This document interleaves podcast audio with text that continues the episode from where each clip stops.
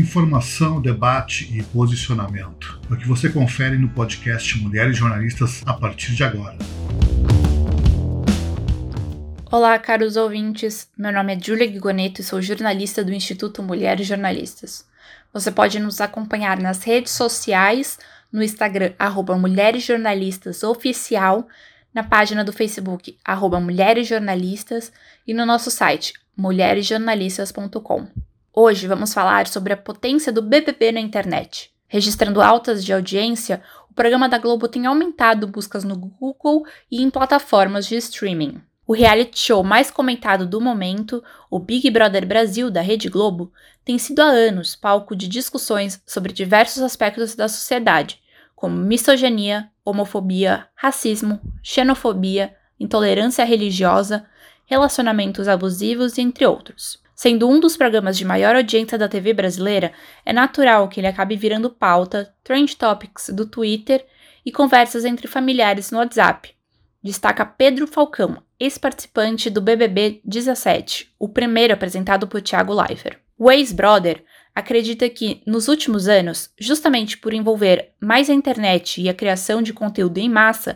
essas discussões têm saído cada vez mais da tela e invadido cotidianos de todos, o que foi potencializado com a entrada de pessoas já conhecidas pelo público como influenciadores e artistas multifacetados. Com a nova edição, esse e outros assuntos vieram à tona, sendo o principal deles sobre abuso psicológico. As atitudes da rapper Carol Conká em relação ao ator Lucas Penteado lhe renderam cancelamentos de contratos e uma alta de pesquisas no Google.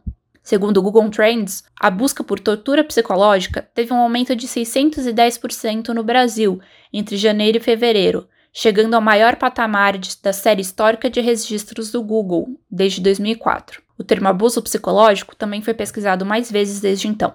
Em entrevista para o jornal Estado de Minas, Daniel Martins de Barros, psiquiatra e professor do Departamento e Instituto de Psiquiatria da Faculdade de Medicina da Universidade de São Paulo, diz que a tortura psicológica consiste em uma imposição de sofrimento em alguém de maneira que a pessoa não consiga resistir. Esse sofrimento vem em forma de xingamentos, acusações, críticas maldosas, ofensas, desprezo, ironias e ameaças veladas. De acordo com a Organização das Nações Unidas, tortura, seja física ou psicológica, é todo ato com intenção de causar dor ou sofrimento intencionalmente. Na Constituição brasileira, ela está marcada no artigo 1 da Lei 9455-97, sendo o principal o fato de constranger alguém com emprego de violência ou grave ameaça, causando-lhe sofrimento físico ou mental.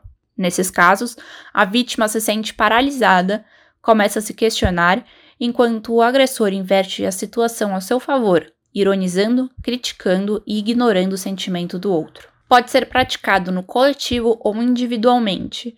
O abuso psicológico geralmente vem em uma estrutura de poder. Quem é abusado tem menos força em termos físicos, emocionais e até mesmo sociais. Ou seja, isso pode acontecer vindo de um grupo de pessoas um pai ou mãe contra o filho ou filha, um chefe ou um cônjuge. Um caso como esse, sendo exposto em rede nacional, pode ajudar a educar a sociedade, uma vez que a violência acaba quase sempre atrelada ao lado físico e não ao psicológico. Nem sempre os comentários e as situações que formam lá dentro são ideais, acabando até de forma abusiva, mas pode ser um aprendizado, reflete Falcão.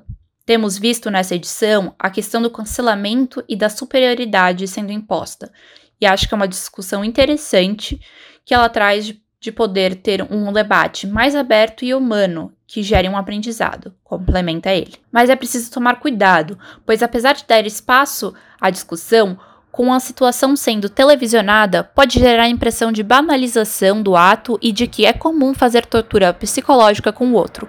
Por isso, o tema deve ser trabalhado com cuidado, sem deixar que a pauta caia no esquecimento. A 21ª edição do BBB além de influenciar em debates éticos, vem gerando outros aumentos de pesquisa na internet. Depois que a participante paraibana Juliette Freire cantou versos da música Deus Me Proteja, do seu conterrâneo Chico César, em parceria com Dominguinhos, a busca pela canção disparou nas plataformas digitais. No YouTube, A procura pelo vídeo com a versão da música gravada em estúdio cresceu mais de 900%, passando de 7 mil visualizações em janeiro para 74 mil em fevereiro.